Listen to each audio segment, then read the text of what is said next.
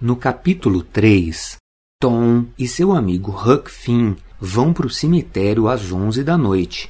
E lá eles presenciam um roubo de cadáver que acabou virando um assassinato entre os bandidos. E agora os dois estão apavorados porque eles assistiram uma injustiça acontecer e morrem de medo de serem mortos por um dos bandidos. Capítulo 5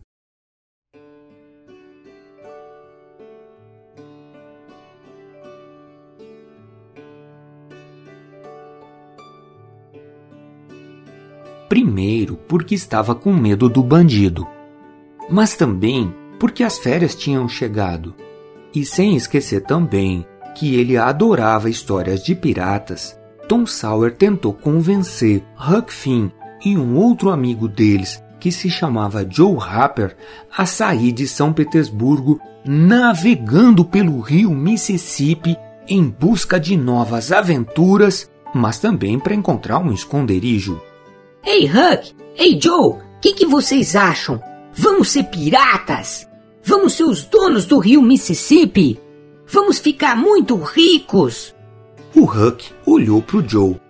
O Joe tinha vontade de rir daquele magricela do Tom Sawyer levantando aquela espada de madeira achando que era um pirata.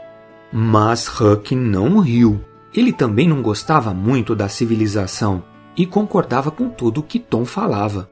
No final, os olhos de Joe Harper estavam brilhando com aquele discurso de Tom Sawyer, que ficava falando como um pirata dos livros que ele lia. Eu, Tom Sawyer, o Vingador do Mar das Antilhas, saúdo os meus comparsas de crime e aventura.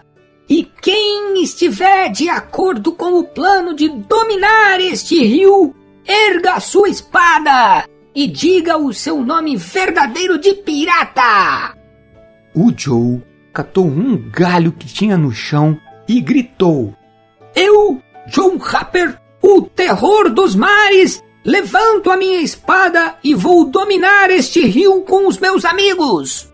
E os dois ficaram olhando para o Huck Finn, que pegou um pedaço de uma cerca velha e gritou também: Eu, Huck Finn, o mão sangrenta, vou me juntar a esses dois malucos para fazer qualquer coisa que eles quiserem.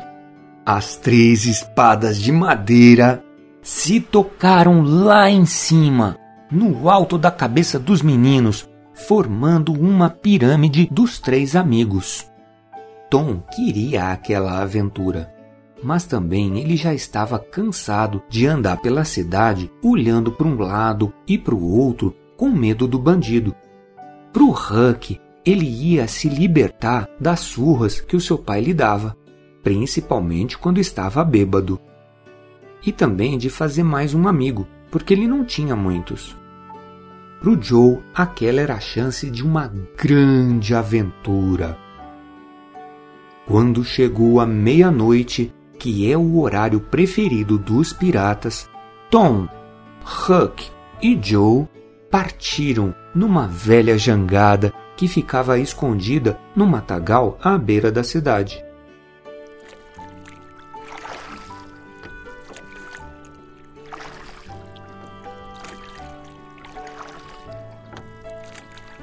O começo da viagem foi muito silencioso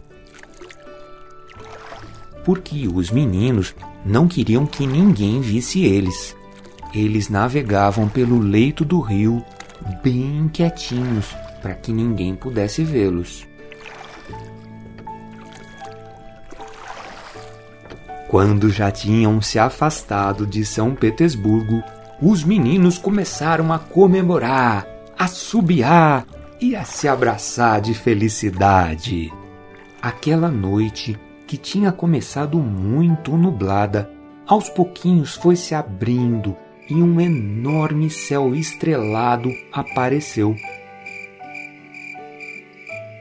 Os três ficaram deitados no casco da jangada, olhando para cima, vendo aquele universo enorme se mover.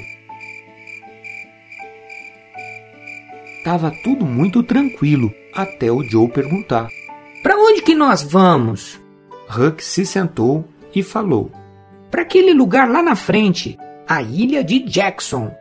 Todo pirata tem uma ilha para poder se esconder e também esconder os tesouros, falou Tom. Huck tinha planejado tudo com antecedência. Ele trouxe mantimentos, anzol, vara de pesca para que os piratas pudessem sobreviver longe da cidade. Ele gostava daquela aventura e daquela brincadeira. Os sonhos e as palavras do Tom mexiam com a sua imaginação, que tinha sido tão machucada pela sua infância que era muito difícil. Mas a parte adulta do Huck era mais desenvolvida que a do Tom e que a do Joe. Por isso ele planejava e se preocupava com as questões relacionadas à sobrevivência.